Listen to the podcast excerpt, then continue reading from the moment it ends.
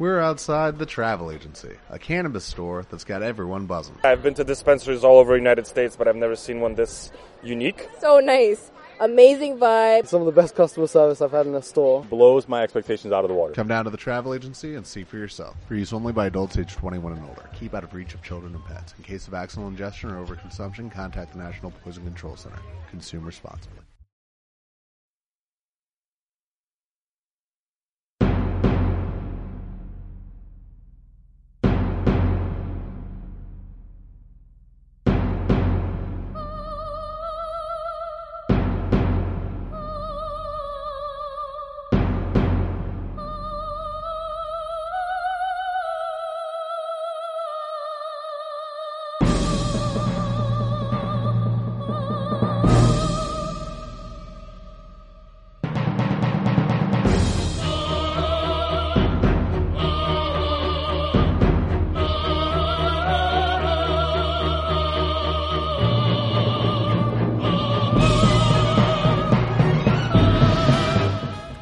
A todos, bienvenidos a un nuevo podcast de Radio Cocotero, el podcast de Isla de Monos en el que os hablaremos, ahora recién empezado el año, de un nuevo título que salió de lanzamiento para PlayStation 5, aunque lo cierto es que de nuevo, nuevo tiene poco. Tiene poco porque no deja de ser un remake de un juego que bueno, que tiene ya solera, tiene 11 años a sus espaldas. Y como yo fui uno de los primeros que se compró el juego aquí en Europa, de hecho lo recibí en casa un poquito antes de su salida. En aquellos tiempos las tiendas te mandaban los juegos eh, por paquetería y te podían llegar incluso uno o dos días antes. Entonces, como tenía experiencia con Demon Souls, pero no tengo PlayStation 5 ni tengo el nuevo Demon Souls, el remake de Demon Souls. Pues bien, hablé con John, nuestro compañero John de la reacción, y le comenté, pues básicamente si podía hacer una especie por de, bueno, de resumen, de impresiones, de reflexiones acerca de su, de su experiencia con Demon Souls. No solamente porque estrenaba una consola de nueva generación, sino porque también era su primera vez en Demon Souls, que no es la saga Soulsborne, la vertiente Soulsborne perdón. Pero, eh, bueno, yo creo que creía que era más interesante que hablase él de un título de este, desde este prisma que contar básicamente mi experiencia con Demon Souls y, y poco más, que era la, la, idea original, contar mi experiencia de lo que fue en su momento Demon Souls. Sin embargo, eh, creo que es importante poner un poquito en contexto. Bien, Demon Souls es un título de From Software co-desarrollado junto con o desarrollado con apoyo de Japan Studio, un estudio interno de Sony, un estudio first party. Por lo tanto, Demon Souls es un exclusivo de Sony, evidentemente, que salió en 2009. Salió en Japón, solamente en Japón, y era uno de esos títulos de nicho que bueno, que en los foros ingleses se empezaba a comentar que estaba muy bien, que era una lástima que no saliese pues en Occidente, etcétera, etcétera, etcétera. Y el caso es que se empezó a importar, sobre todo en Norteamérica. No tanto en Europa, pero se empezó a importar el juego en japonés. Es más, recuerdo de ver foros donde la gente traducía lo, el japonés, o sea, eh, los kanjis, te ponían los kanjis, si no me equivoco, es, es como se denomina esta forma de escritura japonesa y decían pues est estos kanjis servían este sirve para atacar este eh, kanji sirve para atacar para curarte en tal medida etcétera etcétera no una locura. Yo no recordaba eso desde los tiempos de Final Fantasy pues en los buenos tiempos de la época dorada no cuando que bueno cuando nos venían eh, aquí en Europa y en Norteamérica a veces con uno o dos años de diferencia. Yo recuerdo de hacer eso con Final Fantasy 12 por ejemplo de de jugarlo en japonés porque estaba loco por, por jugarlo y no llegaba a Europa. Recordemos que Final Fantasy XII salió en 2005 creo y el título no salió aquí en Europa hasta 2007. Entonces pues si querías jugarlo pues tenías que tirar de por lo menos para quitarte el gusanillo tienes que jugarlo en japonés. Pues bien, con Demon Soul pasó algo parecido y Sony no confiaba en ese producto. No confiaba en Demon Soul porque era un juego subversivo. Hay que ver el contexto. Estamos en el año 2009 eh, llevábamos en torno a 3-4 años de generación. 2005 si contamos, o sea, 4 años de 2005 si comparamos, o sea, si tenemos en cuenta que la primera consola fue Xbox 360, o de 2006 si contábamos la salida de PlayStation en territorio NTSC, PlayStation 3. En Europa salió creo que en marzo de 2007. Bien, llevábamos pues eso, 3, 4 años de generación y la verdad es que era un, era un desastre. Yo recuerdo ese inicio de generación como muy muy ilusionante, pero luego eso voló. Voló. O sea, fue un, oasis. Fue simplemente un oasis, o mejor dicho, un espejismo en mitad del desierto, una alucinación. ¿Por qué? Porque la generación empezó con un juego de acción pasillero, era cierto, pero con un diseño de niveles muy bueno, como Gears Software. Pero juegos como Gears Software eran complementados pues, con títulos como Mass Effect, que tenían más exploración, tenían rol, etc. Luego están juegos como Bioshock o, o ya en 2008 títulos como los Odyssey o incluso un título de 2007 que a mí me pareció bastante bueno como Blue Dragon. Bueno, en general, pensándolo, era un inicio de generación bastante edificante ¿no? y bastante ilusionante. Pero por lo que sea, a partir de la segunda mitad del 2008, yo siempre recordaré esa fecha cuando salió Metal Gear Solid 4. A partir de ahí hubo dos, tres años de oscuridad. Repito, hasta el año 2009, 2010, incluso 2011. Y era que se puso pues de moda el modelo Call of Duty, que eran el modo campaña me refiero, que eran básicamente shooters, pasilleros, donde solamente había que avanzar. El, además era un juego donde solamente había una vía y encima el juego te indicaba mm, los metros exactos que te hacían falta para llegar a tu objetivo. Empezaron a salir juegos, imitando el éxito de Call of Duty. Con Gears Software ocurrió lo mismo. Fue una fórmula que en Gears Software estaba muy bien, pero Sony la copió, tal cual, la copió. Con sus Uncharted, que son juegos que están pues, a años luz de Gears Software y que son juegos que en lo personal nunca he tragado, nunca me han parecido especialmente brillantes, pero eso era lo que había. Era lo que había. Y digamos que eran géneros que predominaban en esa generación. Una generación de shooters totalmente pasilleros. De hecho, eh, el, el pasillerismo se llegó a extender tanto que incluso títulos como Final Fantasy XIII fueron literalmente un, un pasillo y el productor de Final Fantasy XIII llegó a comentar que su objetivo era, pues, bueno, en cierto modo, dar una experiencia parecida en Call of Duty. En fin, un desastre. También fue una generación, digamos, marcada por los juegos, eran inversiones cada vez más, más arriesgadas, porque costaban o se había invertido una gran cantidad de dinero, y el riesgo que se quería asumir, pues como he dicho, era nulo. Entonces eran juegos súper sencillos, juegos que, cualquier persona que cogiese un mando pudiese jugar y que no hubiese quejas.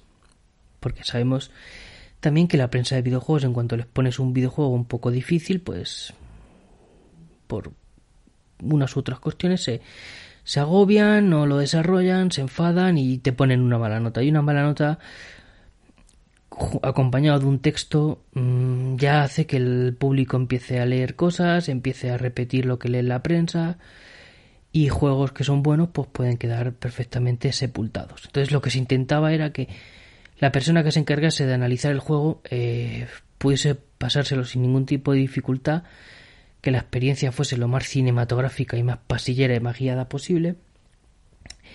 Y digamos que los juegos eh, difíciles o los juegos con, un buen diseño de niveles pues brillaban por, por su ausencia. ese era el contexto de 2009.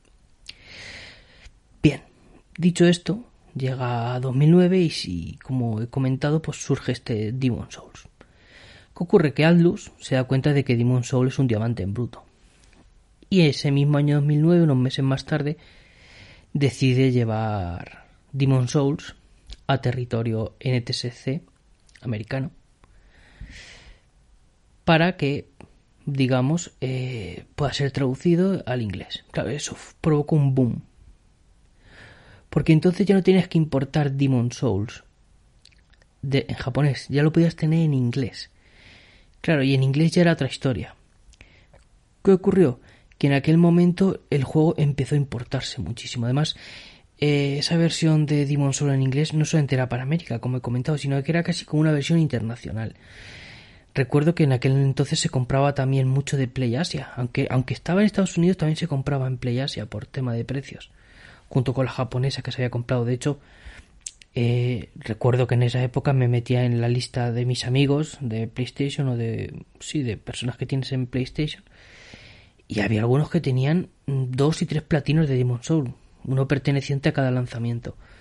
Pues el juego empezó a vender, a vender bien, vendió bastante bien, era un juego de nicho, evidentemente, era un juego totalmente subversivo, era un juego difícil, bueno, más que difícil, exigente, eh, no era pasillero para nada, te permitía, digamos, tener cierta libertad a la hora de, de seleccionar tu avance o de seleccionar el método en que querías avanzar. Y, y pegó pues un pelotazo, pegó un pelotazo. Aunque no realmente fue un adelanto, pero la gente ya, ya empezó a alucinar, ya empezó a alucinar con Demon Souls. Y evidentemente yo estuve a punto de comprármelo de importación. Primero japonesa, y cuando me lo iba a comprar, a dar el salto, me lo, me lo iba a comprar de la importación americana. Pero luego, cuando me lo iba a comprar, lo anunciaron aquí en Europa y bueno, digamos que lo tuve el primer día y demás. Y para mí, Demon Soul es el inicio, en cierto modo, es eh, esa ratificación de que de que dentro del videojuego no solo tiene por qué haber superproducciones AAA eh, orientadas a la y al pasillerismo sino que también se pueden lanzar juegos exigentes, se pueden lanzar eh, videojuegos que nos basen todo su contenido narrativo en cinemáticas, cinemáticas y cinemáticas y que, bueno, pues un videojuego puede ser un videojuego. Y esta octava generación que se acaba de terminar, el lanzamiento de PlayStation 5 y Xbox Series X, bueno, nos hemos dado cuenta de que hemos tenido pues, pues una generación variadísima. A quien le guste los juegos difíciles ha tenido juegos difíciles. A quien le guste las aventuras con aroma añejo o lo que se suele llamar neo-retro ha tenido neo-retro. Quien le guste las aventuras conversacionales ha tenido aventuras conversacionales. A quien le guste el fútbol o los juegos de deportes ha tenido juegos de deportes excelentes, juegos de conducción excelentes, juegos eh, de rol japonés excelentes, juegos de rol occidentales excelentes. Es decir, ha habido una variedad que quizás en la séptima generación, la de PlayStation 3 y Xbox 360, no hubo. O no hubo tan, tan palpablemente, ¿no? De forma tan patente. Y por fin hemos terminado una generación que ha sido tremendamente variada. Tremendamente variada, donde a pesar de que aún hay gente que intenta estigmatizarlos, eh, se han puesto de moda los juegos difíciles, eh, los jugadores están volviendo a echar la vista hacia atrás, se está poniendo de moda el mejorar, el ser disciplinado, el, frustrarse, pero también como vía para, para, disfrutar a través del videojuego, a su vez que hay otras, eh, bueno, otros productos, otros títulos que son todo lo contrario, que son juegos, pues básicamente orientados única y, y exclusivamente a, la narración, donde la parte videojueguil o videojueguística, pues es poco menos que bueno, pues un, una parte mínima, una parte mínima, o una parte casi por de, bueno, de, de anécdota.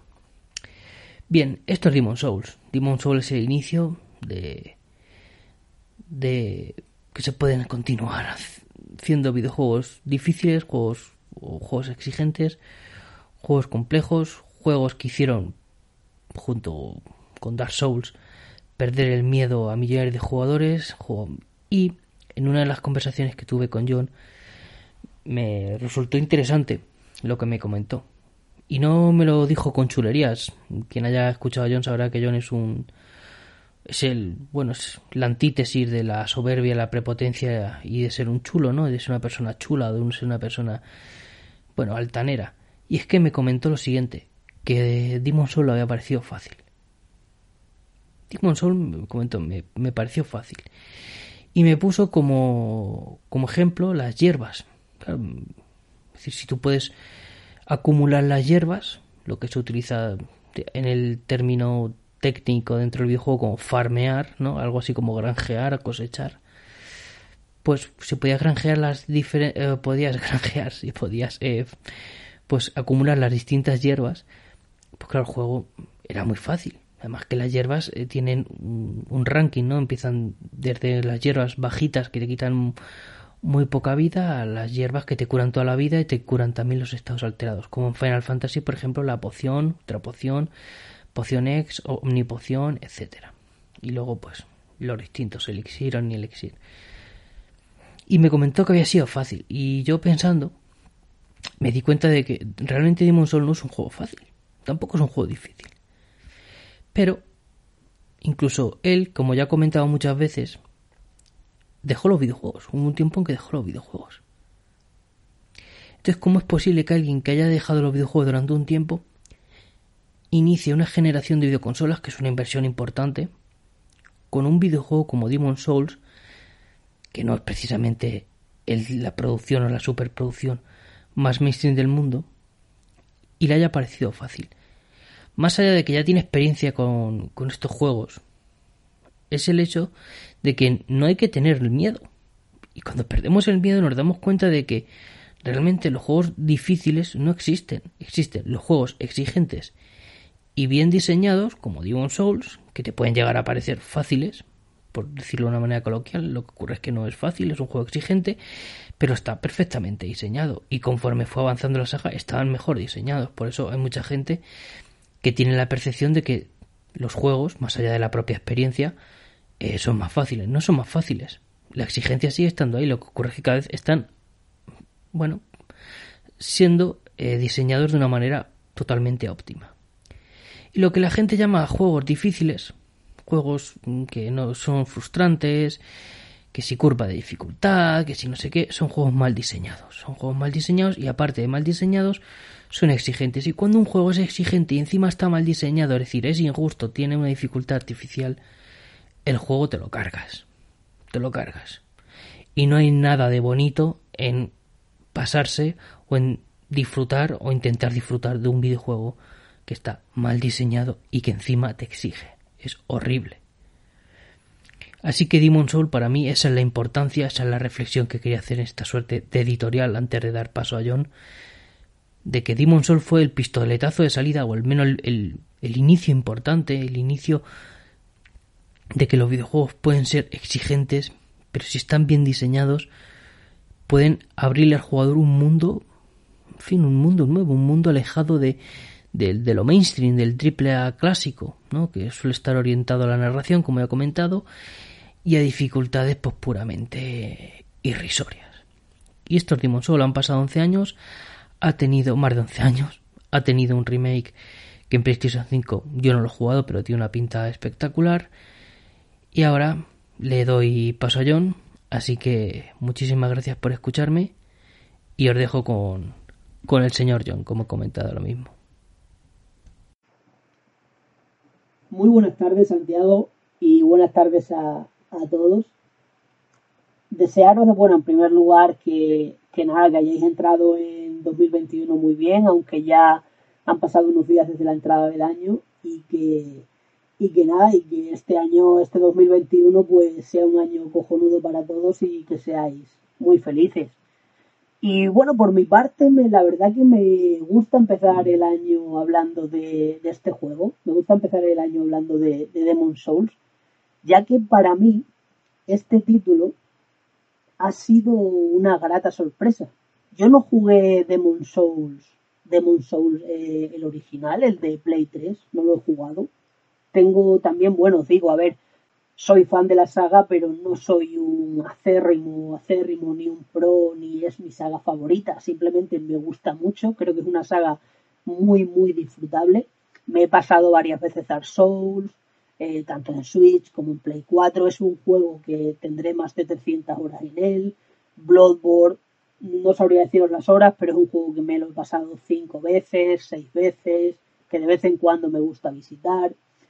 Dark Souls 3, eh, creo que lo he dejado por ahí, lo dejé en su momento, pues más de la mitad del juego. Ahora lo he vuelto a, recuperar otra vez eh, después de pasarme el Demon Souls en Play 5. Y bueno, tengo que decir que la verdad que la mejora es muy buena respecto a pantallas de carga Y respecto a tasa de frame por segundo, ese hago ese pequeño inciso. Y bueno, y Sekiro es otro de los juegos que probé, que, que jugué y que estaba justo cuando estaba para pasarme los jefes finales, pues aparecieron de las sofas 2 y Gozo Tsushima y lo dejé ahí aparcado.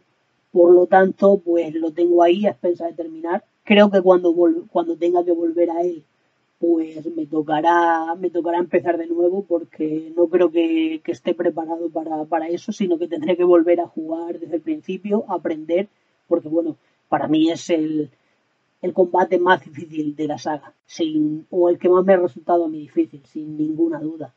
Y bueno, simplemente pues eso, os comento un poco para, para que sepáis que bueno, que os está hablando un tío que le gusta la saga, pero que tampoco he sido una persona que se haya pasado todo todos los juegos de From, de From Software, de Hidetaka Miyazaki, no, me gustan, ya os digo, pues me he pasado eh, 2 de 5, tengo, bueno, 3 de 5, 3 de 6 ya con Demon Soul Remake, y bueno, tengo otros dos a punto de caramelo, y luego otro que no he tocado que es el Dark Souls 2. Y, nada, y dicho esto, pues eh, así sabéis un poco que, claro que me gusta la saga, ¿no? Y por lo tanto, cuando en junio de, del ya año pasado, 2020, Sony presentó la Play 5, pues uno de los juegos que a mí más me llamó la atención fue Demon Souls, por varias razones. Bueno, no es un juego que no había tocado yo y que decía, joder, es para mí es carne fresca, aunque otros lo vean como, como hostias.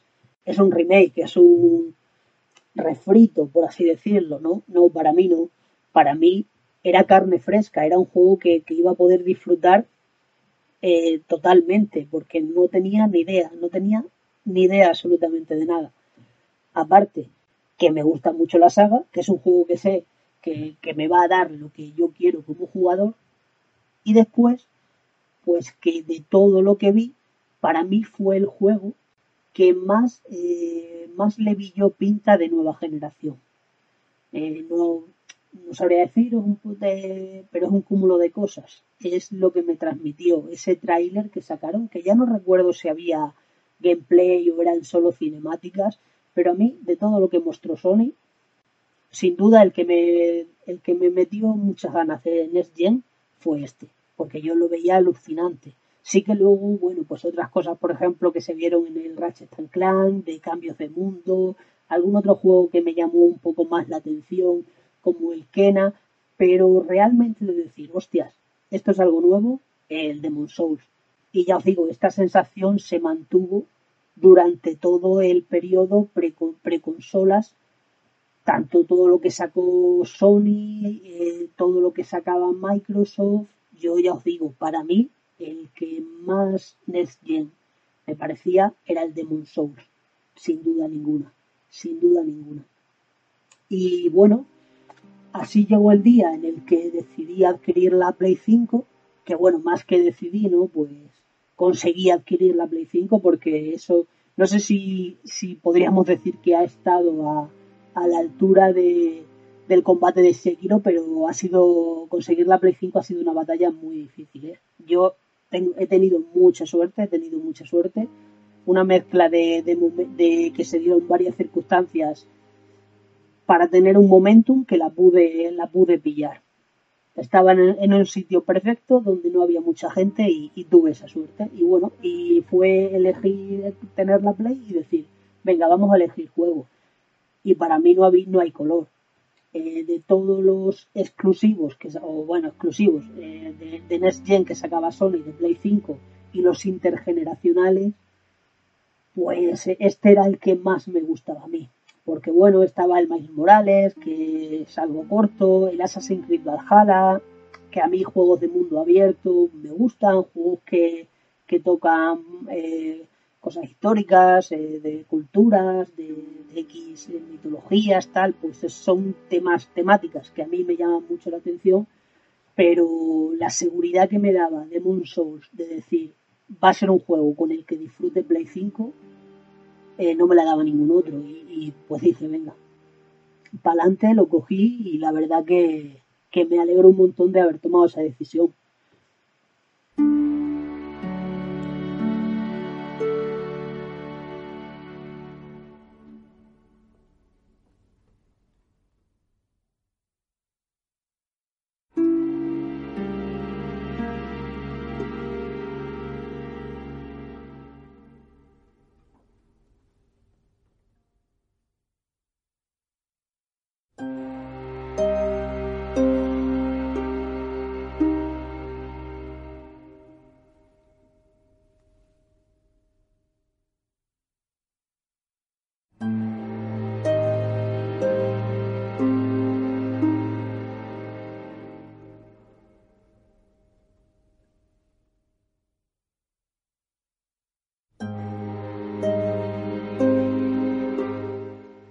Te metes en el juego, a mí me llamaron la atención dos cosas.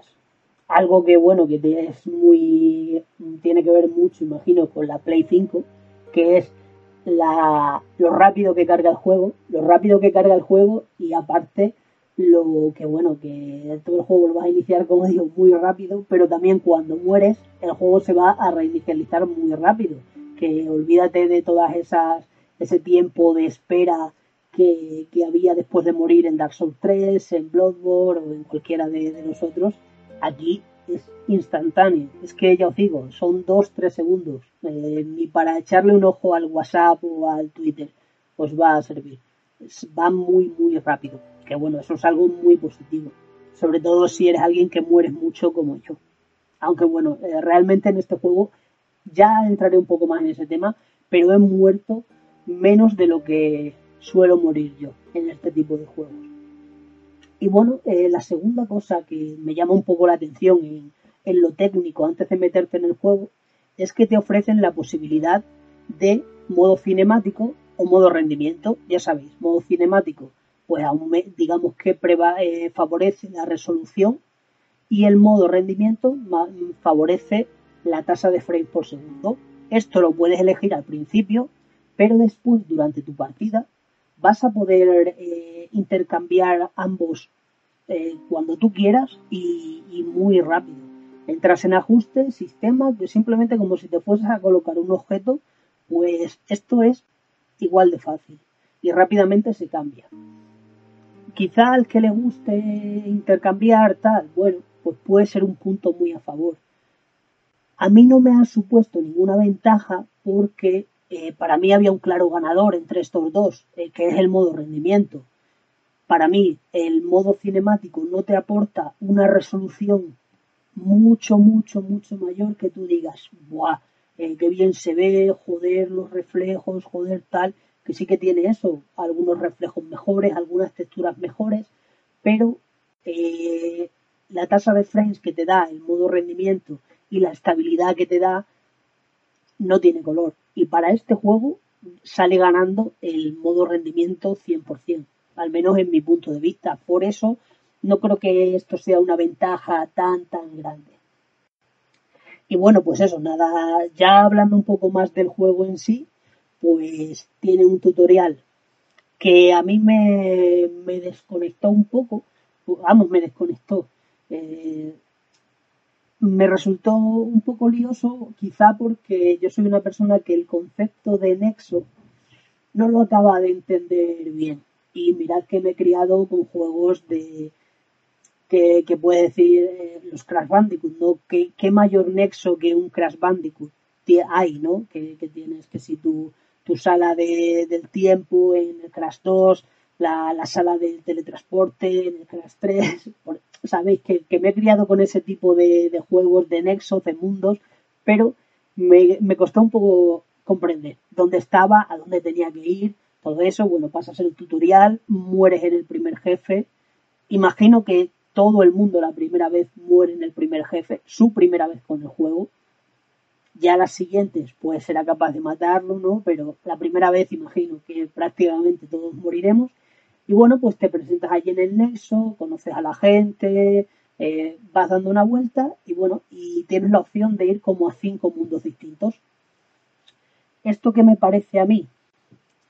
Pues bueno, yo soy más, yo soy más de, de tener un mundo tipo Dark Souls, ¿no? Un mundo quizá más lineal, que poco a poco se van abriendo bifurcaciones, que poco a poco vas encontrando ah, el mundo interconectado, vas encontrando caminos entre unas zonas y otras, pero que sea un poco más lineal y tú vayas explorando y descubriendo. ¿Qué tenemos con el nexo? Con el nexo evidentemente no tenemos eso, ¿no? pero tiene otras ventajas.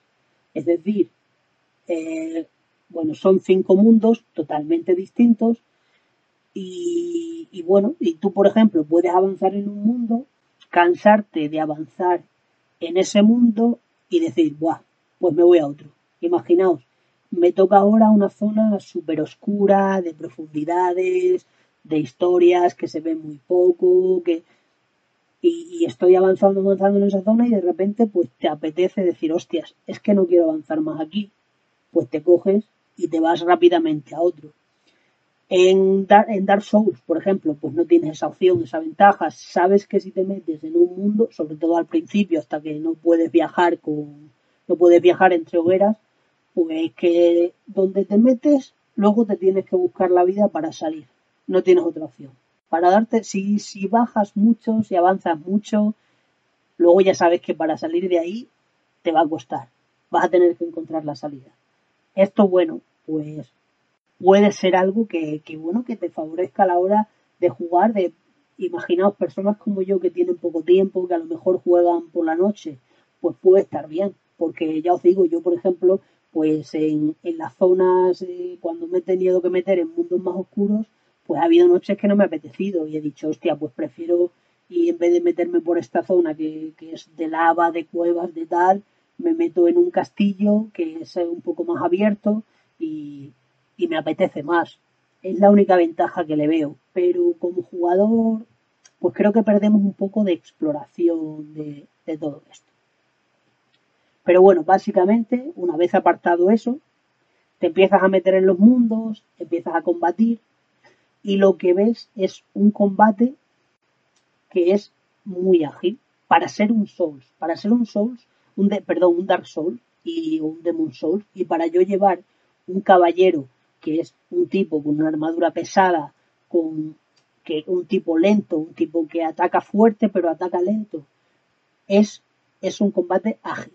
Es un combate ágil y, yo para el tipo de jugador que soy lo agradezco porque prefiero ese combate más que el de el de aguantar con el escudo, golpear, no, es un combate que, que, que, da mucha agilidad, que te da a la vista mucha agilidad. No sé ya si, se, si ahí tienen que ver, pues que tiene una tasa de frames más elevada que en juegos anteriores, puede ser, pero la verdad que se nota un combate muy ágil, un combate muy real, y aunque lleves un personaje lento, entre comillas, la sensación que vas a tener no es tanto, no digo tanto como por ejemplo la de Bloodborne, ese, esa agilidad, ese no respirar, ese tal, pero sí que, sí que vas a tener una sensación de decir, hostias, eh, vale, no es un combate lento, va rápido, me pueden golpear rápido, puedo yo golpear rápido, está bien.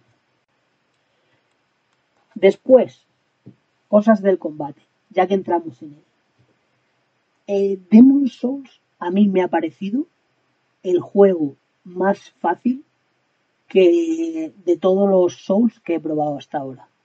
Para mí ¿eh? es el juego en el que menos he muerto. Sobre todo es el juego en el que menos he muerto. Vamos a, antes de nada voy a diferenciar dos tipos de muertes en, los Souls o en, la, en estos juegos de, de From Software para mí. Están, están las muertes en las que tienes que morir para aprender, es decir, vale, entro en una zona que no debería entrar de esa manera y he muerto. Un enemigo escondido, una trampa, lo que sea, y he muerto, vale. Ese tipo de muertes, que creo que este juego tiene muy pocas, y luego la mayor parte de las muertes que ocurren en los Souls es cuando el juego castiga al jugador que se ha confiado, el juego castiga al jugador que se ha equivocado, que eso, bueno, pues más o menos he muerto lo mismo que, que, en otros juegos o algo menos. Pero yo sobre todo veo la diferencia en que hay muchas menos muertes no evitables que en otros juegos.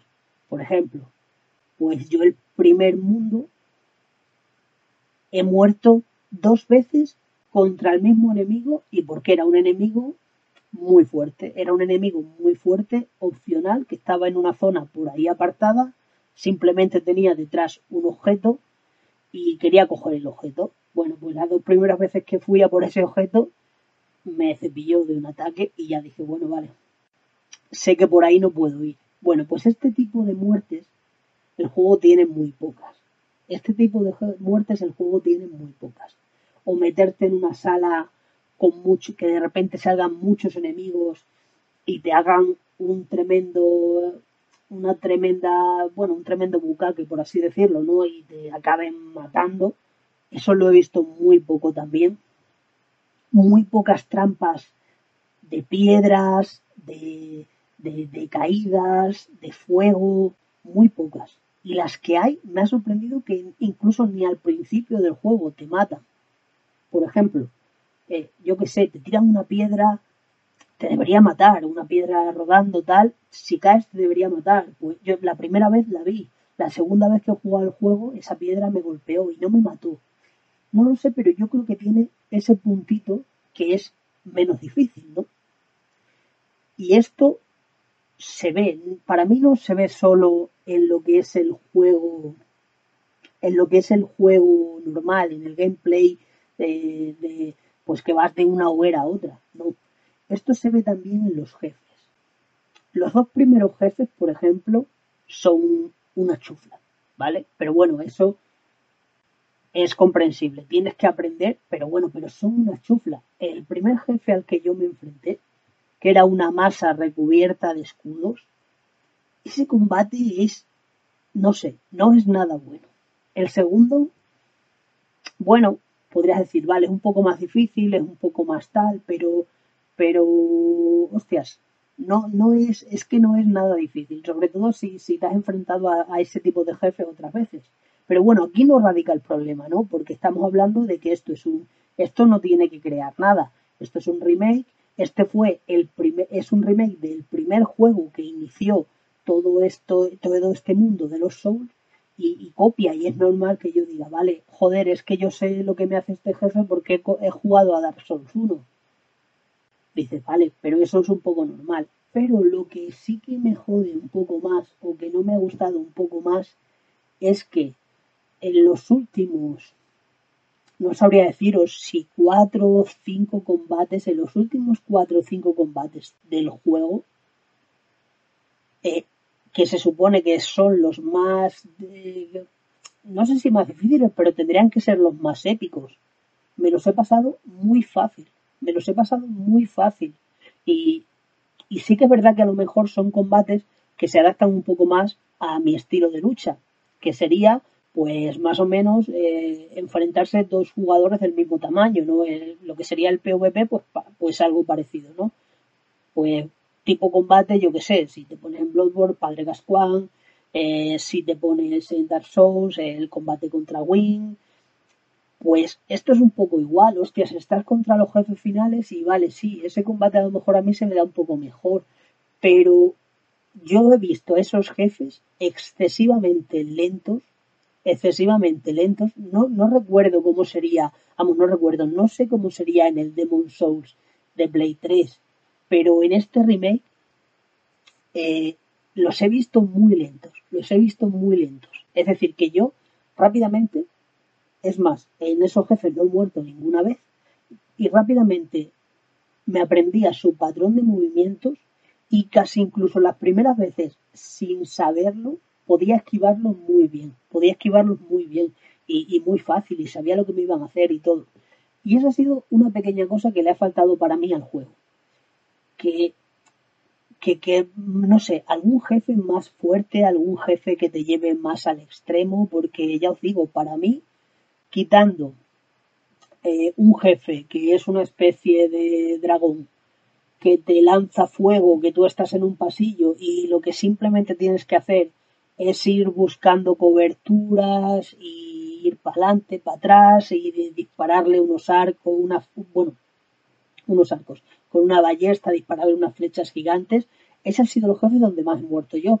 Y, y más que combatir, pues era simplemente porque a lo mejor me colocaba mal en la cobertura, pues bueno, al principio hasta que supe que tenía que hacer, morí muchas veces hasta que encontré la primera ballesta, pero después que si te colocas mal en la cobertura, que si avanzas al sitio que todavía no debes, ya os digo, no, no sería el combate típico de Souls, ¿no? El, el, versus, el tú a darte hostias con el jefe, a esquivar, a curarte, tal.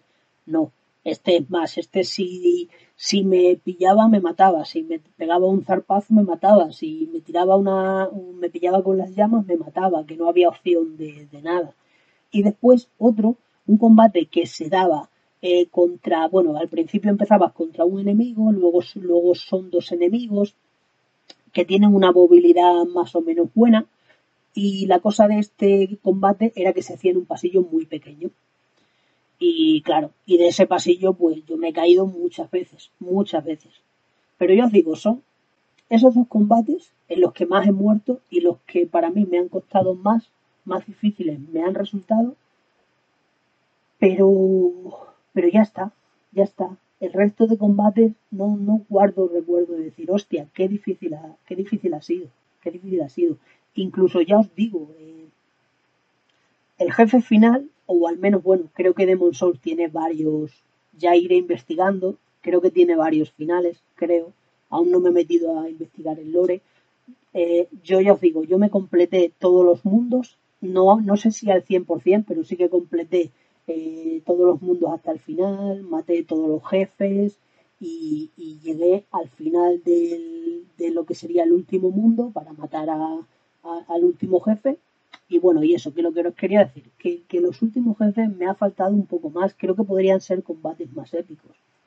Creo que podrían ser combates más épicos, porque es más, el, el, último no, porque el último que me ha salido a mí de jefe era una basurilla, era simplemente pues matarlo y ya está, no había que hacer, no, no había que preocuparse mucho más, pero el anterior a ese, ¿no? Lo que sería el último último, eh, ha sido un jefe que, que tenía poderes mágicos, tenía, golpeaba cuerpo a cuerpo, y hostia, podría haber salido algo más épico de ahí y no tengo esa sensación. Y yo os digo, yo no soy un pro player, ¿eh? No soy, y esto no es, falta, no es falsa modestia. Yo no soy bueno en este tipo de juegos. Puedo ser del montón, los paso, los tal, pero, pero no soy un pro. Y esta es la primera vez que jugaba este juego y, me, y ya os digo, esperaba morir más, tanto por trampas como por jefes. Y no ha sido así. Y ya os digo, y quitando esto del combate, me ha parecido brutal. Me ha parecido un combate muy vistoso, muy guapo. La variedad de enemigos, pues está bien que, entre, entre, mundos pues varían. Tienes enemigos muy guapos, eh, más tocapelotas, menos tocapelotas. Pero al final es eso, es un combate que vais a disfrutar mucho. Ya os digo, eh, yo lo único pero que le pongo es la dificultad. Que me hubiese gustado morir un poco más, morir un poco más, me hubiese gustado que me sorprendiese más, que me tirase más veces a la lona y no ha sido así. Incluso creo que si este juego te tirase más veces a la lona, sería un poco más difícil, porque las zonas de descanso, lo que serían las zonas de, de acceso al nexo, por llamarlo así, pues las hogueras, ¿no? Están muy separadas tú, tú tienes que matar, tú vas a avanzar mucho para, para encontrar la siguiente hoguera, porque tienes que avanzar una zona y después de esa zona pasarte al jefe.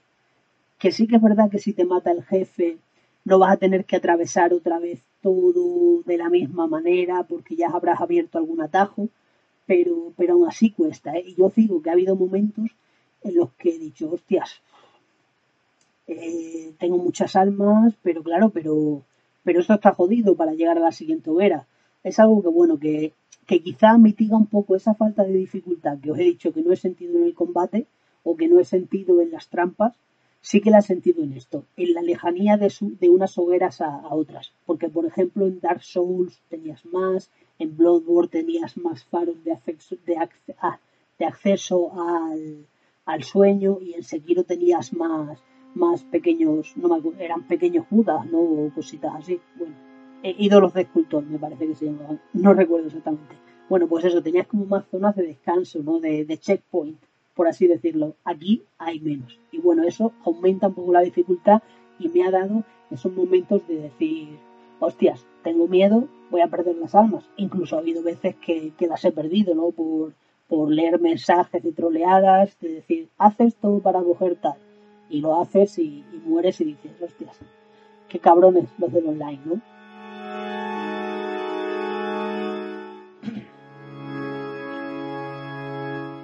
Luego otra cosa que también me ha gustado de, de esto de y que comentaba antes que, podía ayudar un poco lo de poder visitar distintos mundos a la vez eh, es algo que, que, bueno que me ha me ha gustado por el sentido de que, de que bueno, de corto, corto audio y empiezo otro, porque este último se me ha ido la pista.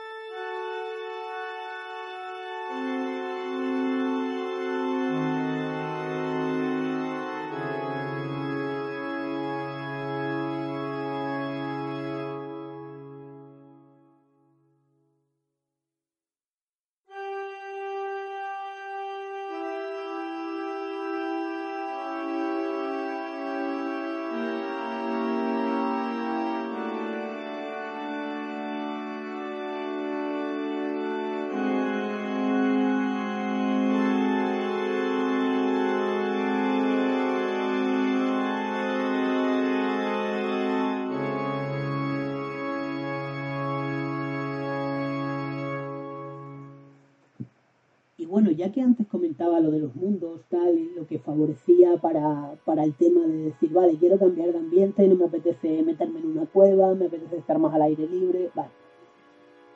Ya pues vamos a hablar un poco de, lo que, o me gustaría hablar de lo que sería el apartado gráfico del juego, ¿no?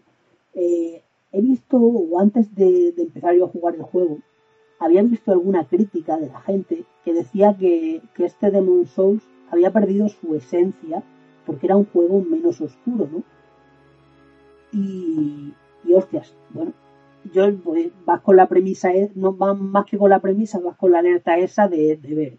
Y sí que es verdad que a mí, si, si pongo el concepto de oscuridad, lo asimilo a, a un mundo decadente, pues sí que es verdad que a mí, por ejemplo, este Demon Souls me traslada menos eh, me traslada una impresión de mundo menos decadente que, por ejemplo, el, que se ve en Dark Souls, el que se ve en Dark Souls 3.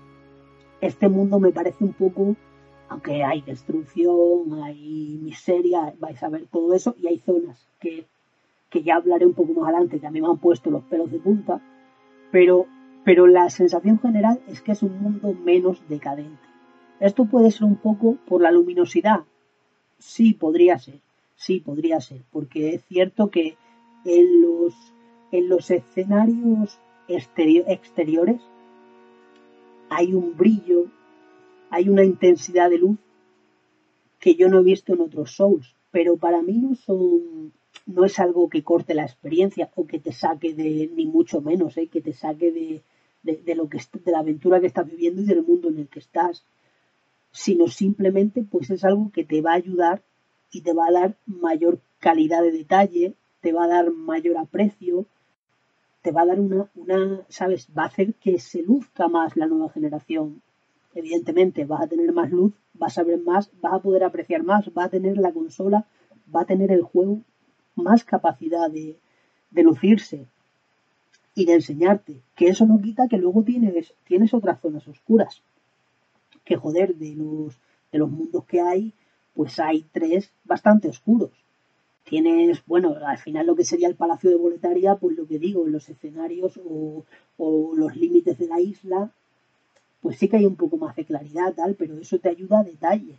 Pero incluso esas mismas zonas, pues cuando tú avanzas, cuando te metes eh, dentro de, lo que sería pues el, castillo, te metes dentro de, de, lo que sería pues las murallas, ahí ya hay oscuridad y ahí ya está ese, ese toque soul de sombras y de que te aparece algo de la nada y todo eso, que, que yo para mí no sería una crítica en el juego, que sí que es verdad que, te puede dar en ciertas zonas una impresión de, de, más, de más luminosidad, a mí, por así decirlo, de, de mundo menos decadente, pero para nada te saca de la experiencia.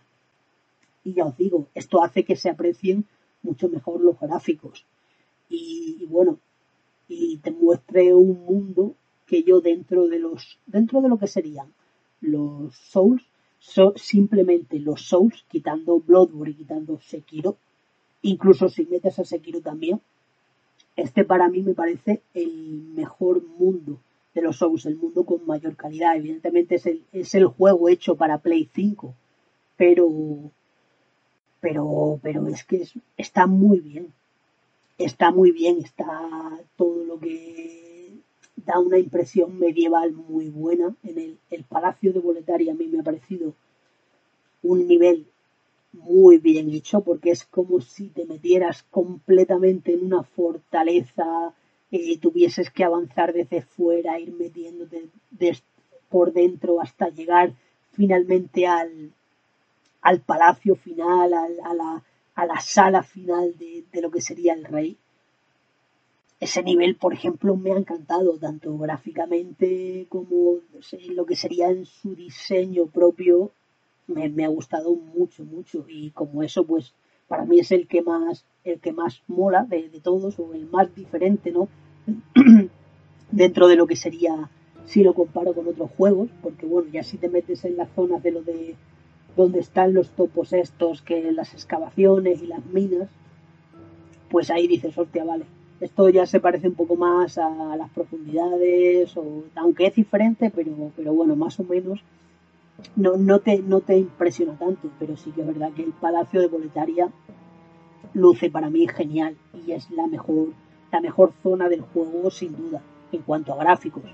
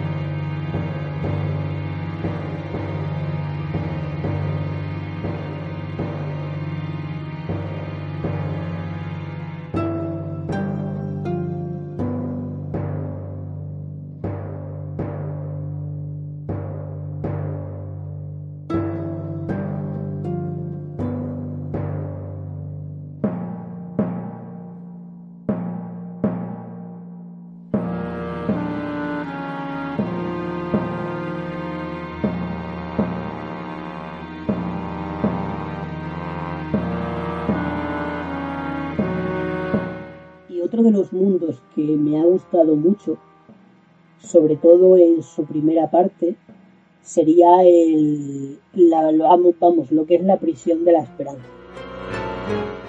Ya con ese nombre, si te pones a pensarlo, prisión de la esperanza, eh, no te da como cierto, un cierto toque, no sé, no sé, eh, a mí me da pena, ¿no? Gente encarcelada con esperanza, vale. No sé, yo en ese momento no lo pensé, pero luego cuando entras y empiezas a dar los primeros pasos, empiezas a abrir las primeras celdas y empiezas a ver a los prisioneros, a los sin alma, locos, llorando, eh, completamente desconcertados, que no sabes si atacarlos, si no, todo oscuro, hay tormenta, no sé.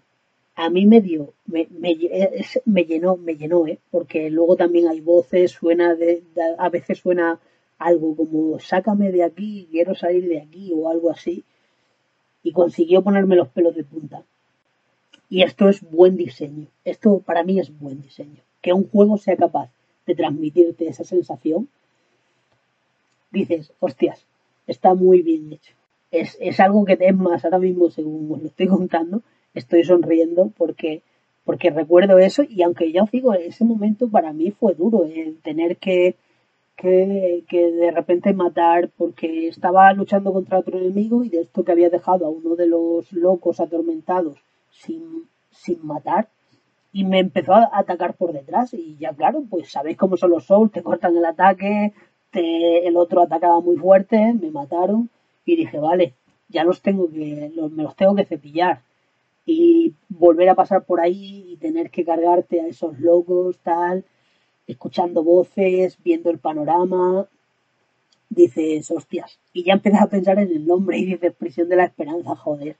Y yo para mí eso es muy buen trabajo. Para mí eso es muy buen trabajo. Ojalá pudiese comparar con el original. Imagino que sea exactamente igual. Yo ya os digo, en este remake me ha transmitido muchísimo. ¿eh? Me ha transmitido esa zona mucho. Mucho. Luego, bueno, los jefes de esa zona, pues en su, en su nivel, ¿no? Pero lo que sería, y ya cuando accedes a la torre de la, del Atre y tal, para mí al menos ahí ya no es lo mismo. Pero todo lo que sería esta parte de la prisión, hostia, me ha flipado me ha gustado mucho, mucho, mucho. Avanzar, ver sus cosas, ver, sus, ver los detalles, ir escuchando las voces. Ir a... Lo bueno también es que al ser una zona muy oscura, vas muy, vas muy despacito, ¿no? Al final los Souls son juegos que, que la primera vez que los juego, bueno, y, y, normalmente deberías jugarlos andando. ¿Y ¿Por qué? Porque puedes caer en una trampa, te pueden matar, tienes que ir despacito, tienes que ir viendo y aparte, todo eso te sirve para ir viendo detalles, para ir entendiendo un mundo. Y ya os digo, eh, yo de momento no tengo demasiada idea del lore. ¿eh? Eh, estoy deseando, estoy deseando profundizar en la historia. Porque me ha pasado, me ha vuelto a pasar, ¿vale? Me ha vuelto a pasar no sé si a vosotros habéis tenido esa, esa sensación o habéis tenido e, ese, ese pensamiento cuando habéis acabado un, un juego Souls. Yo ya os digo, me pasa, me pasó tanto con Dark Souls 1, me pasó tanto con Bloodborne y me ha pasado tanto con Demon Souls. Quizá en Demon Souls, al ya ser, ya tener un poco más de experiencia, tengo algo más de idea, porque ya entiendo un poco más el mundo Souls y, y aparte porque me voy fijando más en detalles. Pero bueno, cuando acabé Bloodborne, cuando acabé Bloodborne, eh, y después ya me puse a leer teorías, lores, sobre todo lore de personajes y tal, dices, hostia, si es que yo había entendido un 10% de la historia. En Dark Souls me hace lo mismo. Quizá me enteré un poco más que en Bloodborne. En Bloodborne no tanto, porque la mezcla de las sangres y tal igual, hostias, que luego, oye, una vez que sabes y lees y profundizas en el tema, dices, esto es maravilloso, esto es maravilloso, y vuelves a jugar el juego y hablas con los NPC y entiendes y preguntas y ves, pues estoy deseando de entrar en esta segunda etapa con Demon Souls, porque creo que en, cuanto a lore, a mí todavía me falta mucho, me falta mucho que, me falta mucho que, que ver y mucho que aprender y mucho que documentarme. Y ya os digo, estoy con muchas ganas de entrar en esa segunda parte, porque sí que es verdad que la historia como tal, pues me ha dejado un muy buen sabor de boca, porque, porque bueno, creo que al final lo que sería el enfrentamiento con el viejo rey lo van cocinando poco a poco, vas entendiendo cosas. Creo que también que la, la ¿cómo se llama esta? La, la, bueno, la tía de las almas, ¿no? La tía de la cera en los ojos. No recuerdo el nombre exactamente que le daban. La guardián, no sé si era la guardián, bueno, no sé. La tía te decía que estaba ahí para, para cuidarle, para cuidar a los, a los matademonios y para, y para mantener las, las velas encendidas, ¿no? Bueno, pues esa chica, eh, el ir hablando con ella, sobre todo al final, ¿eh? Porque yo al principio y durante todo el juego no me ha contado demasiado. Pero, pero sí que luego al final del todo te va contando y vas entendiendo. Y ya os digo, zonas como el Palacio de Boletaria, eh, ese lore que tú vas adquiriendo viendo la prisión de la esperanza, dices, hostia, eh, de lore me ha dejado un muy buen sabor de boca. Aunque ya os digo, ahora mismo creo que sé un 20% de lo que me puede dar el juego en cuanto a lore. Ya os digo, estoy deseando entrar en esa etapa de, de en cuanto pueda ponerme a leer y, esta, la segunda partida ya no, porque ya ha empezado una segunda partida. Como os dije antes, que bueno, creo que lo he dicho, eh, yo había empezado con un caballero simplemente porque creo que, bueno, era la primera vez en Demon Souls y dije, vale, me voy a coger un tío robusto, tal.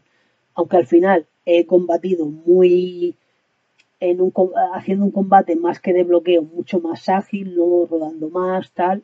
Eh, y eso que he utilizado una espada pesada, he utilizado una Claymore y, y como segunda arma una espada de dragón que, bueno, automáticamente venía embebida en fuego y me servía, ¿no? La combinación de ambas.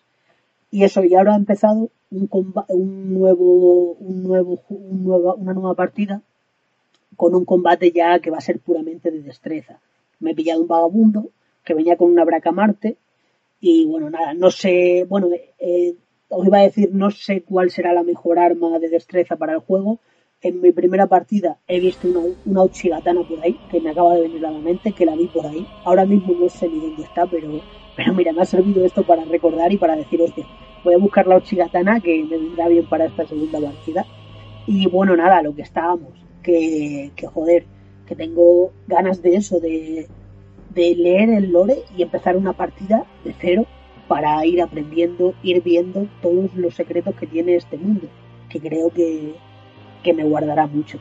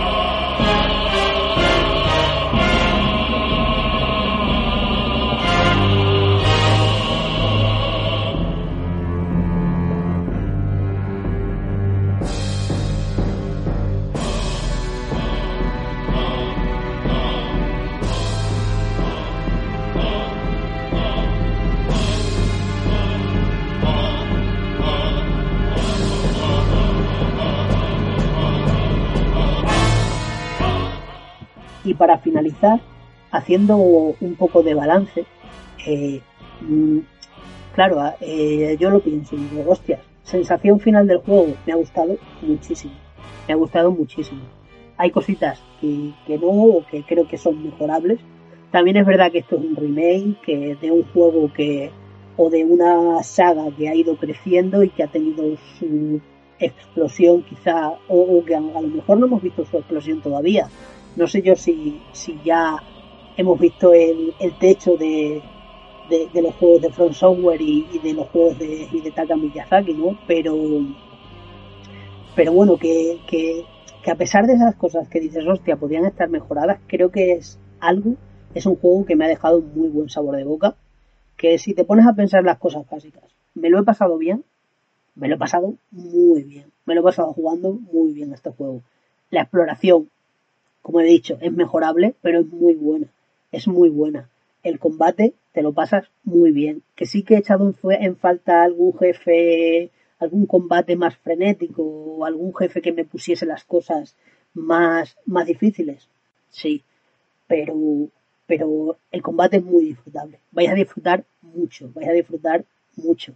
Algo que todavía que no había comentado es eh, lo que sería el, el DualSense, la interacción con el DualSense y con las nuevas las nuevas mecánicas estas que tiene el mando, estas nuevas posibilidades que te da.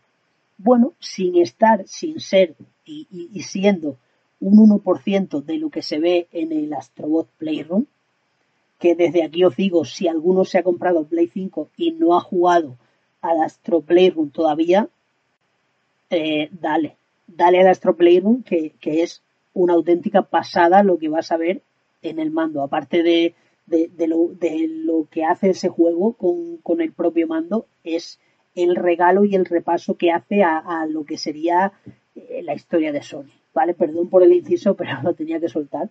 Que bueno, la interacción con el mando es poquita, pero joder, tú eh, embebes tu arma en magia, embebes tu arma en fuego y tú lo vas a notar en la, no va a ser una vibración, pero vas a notar como una especie, como si, si fuese el movimiento de las llamas, o de repente el jefe ese de que os hablaba antes, el dragón ese gigante que me mató y tal, pues ese enemigo ruge y tú vas a notar, lo vas a notar en el mando. O te tiran un, te tiran un proyectil o una flecha, lo que sea, una bomba, y tú lo vas a notar en el mando. Los golpes los vas a notar en el mando. Está bien. Para mí es una forma de que, sin ser, sin ser algo que digas, guau, esto es el techo del mando. No, está muy lejos. Al igual que es el techo de los, de los gráficos de Play 5, está muy lejos. El techo de la jugabilidad todavía está muy lejos. Pero es algo que lo notas y que favorece mucho.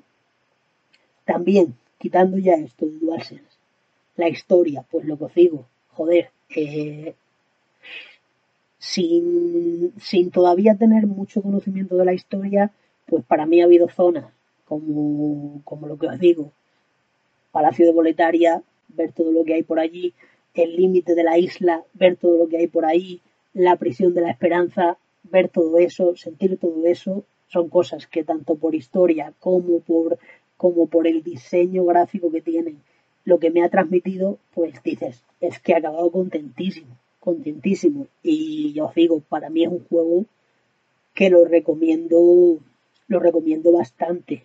Recomiendo bastante la compra y actualmente, actualmente yo sería, a ver, habiendo probado ya alguna hora del Assassin's Creed Valhalla, habiendo probado alguna hora más todavía del Phoenix Rising, para mí este es el juego de, este es el juego que os tenéis que comprar con Play 5.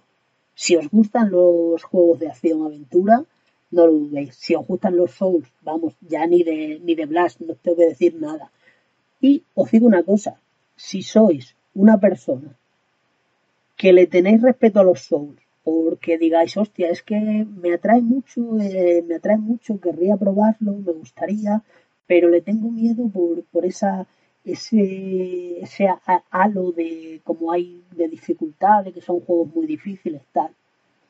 Este es vuestro juego. Demon Soul para mí es un juego que es de los que menos castiga al jugador cuando se equivoca dentro de, los juegos de Front Software. y creo que va a ser un juego que, que, es muy accesible para todos. Y oye, puede ser un buen punto de partida para, para cualquiera para iniciarse la saga. Yo por eso, vamos, para mí, si ahora mismo me dijese un juego, me dijese alguien que no esté muy familiarizado con videojuegos de acción o con, o con el mismo mundo Souls, me dijese, eh, tío, ¿con qué juego empiezo, empiezo a jugar? Le diría, sin duda, Demon Souls Remake. Para mí es el más accesible, con el que, el que más, más probabilidades tienes de no dejarlo, porque sea muy difícil o porque te atasques. Sería sin duda. Y ya os digo, yo recomendadísimo, yo me lo he pasado muy bien. Eh, estoy, ya os mi segunda partida. La primera me duró, me parece que 28, 29 horas, o 32, bueno, no estoy seguro, pero rondando las 30 por ahí. Y ahora he empezado otra y, en cuanto en cuanto la termine y, aprenda de lore y tal, empezaré una nueva, ya un, new un New Game Plus para ver dificultades cuando, si bueno, si aumenta algo la dificultad más allá de que los enemigos sean pues con más puntos de salud y aguanten más golpes y todo eso, pues veremos un poquito, pero ya os digo, mm, nada, nada más que decir de un juego que me ha encantado y que creo que, que lleva esta bandera de, de Play 5 durante el principio de la generación con mucha honra y, y la lleva muy alto. Creo que ha sido, digamos, si es un, un digno un digno juego iniciador de, esta nueva generación.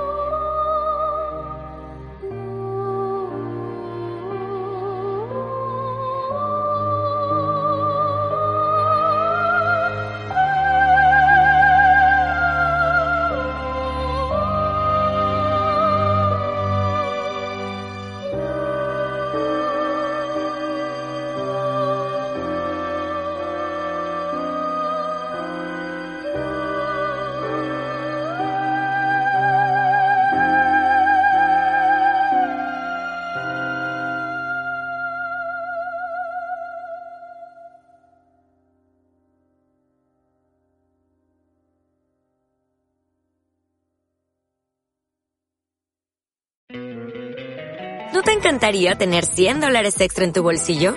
Haz que un experto bilingüe de TurboTax declare tus impuestos para el 31 de marzo y obtén 100 dólares de vuelta al instante.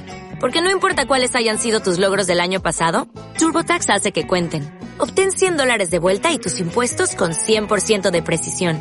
Solo con Intuit TurboTax.